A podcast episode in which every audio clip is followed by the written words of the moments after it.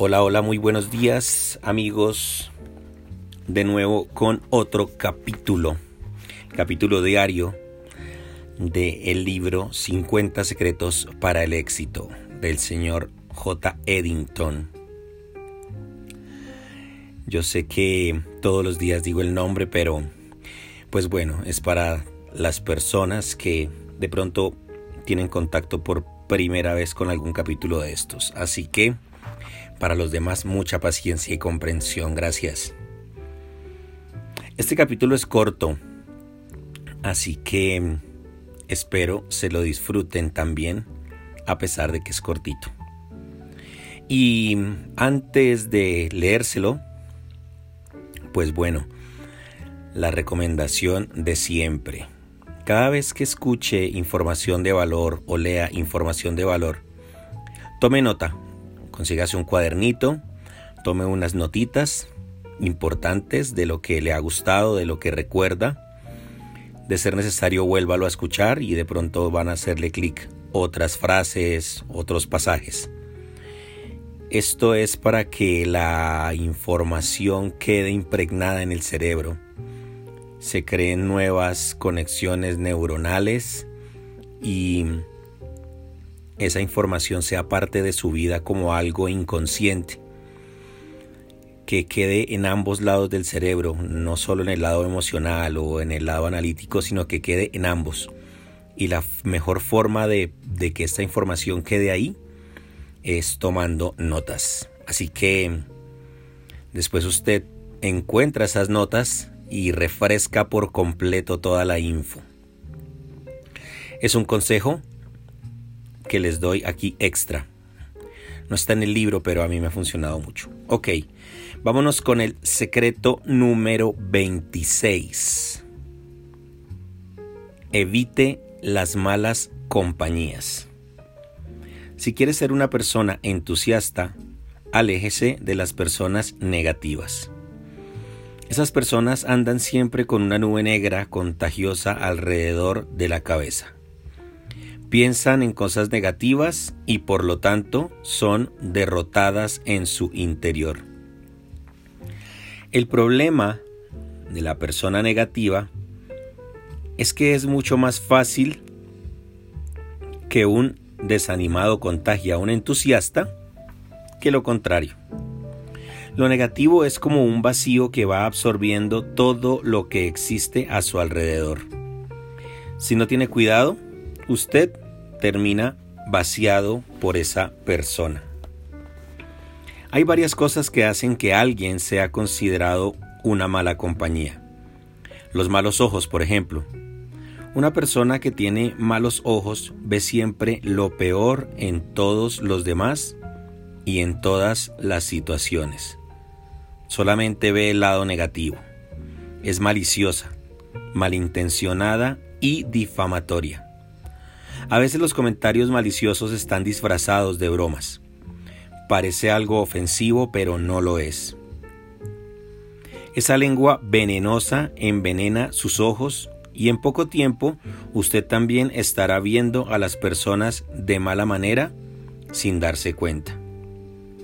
Y si cree que eso no es un problema, lamento informarle, es más grave de lo que piensa. Los ojos determinan cómo será nuestro mundo. La lámpara del cuerpo es el ojo, así que si tu ojo es bueno, todo tu cuerpo estará lleno de luz.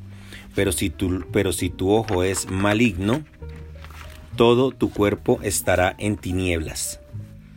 Así que, si la luz que hay en ti es tinieblas, ¿cuántas no serán las mismas tinieblas? Mateo 6, 22-23. Los malos ojos son como moscas que buscan heridas en un cuerpo sano. Así como los malos ojos dan la impresión de ser inofensivos, por algún tiempo la víctima de la mosca no se da cuenta de nada. Continúa sana, como si nada hubiera pasado.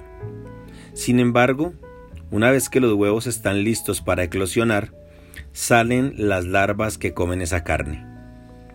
De repente la víctima se enferma, puede quedar deformada e incluso morir debido a la destrucción causada por las larvas.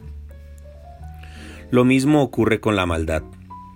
Puede comenzar con una pequeña palabra, pero al encontrar una herida dentro de usted, pondrá sus huevos de destrucción.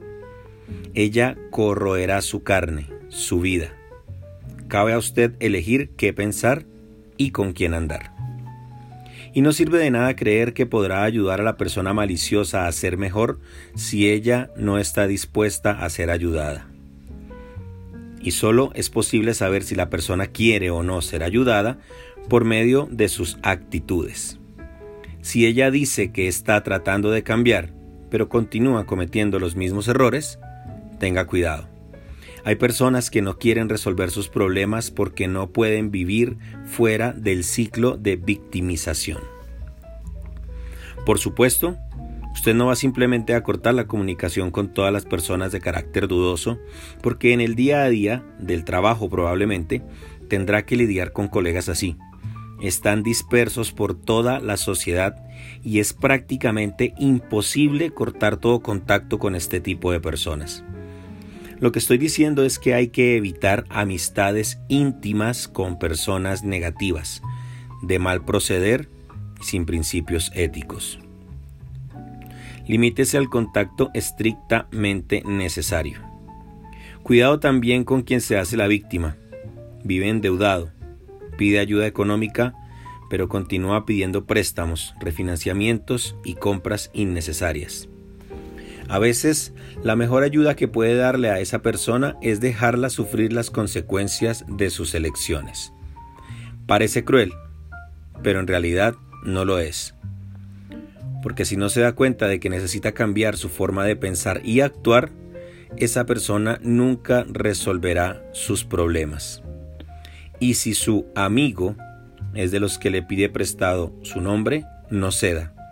El nombre es algo que no se presta.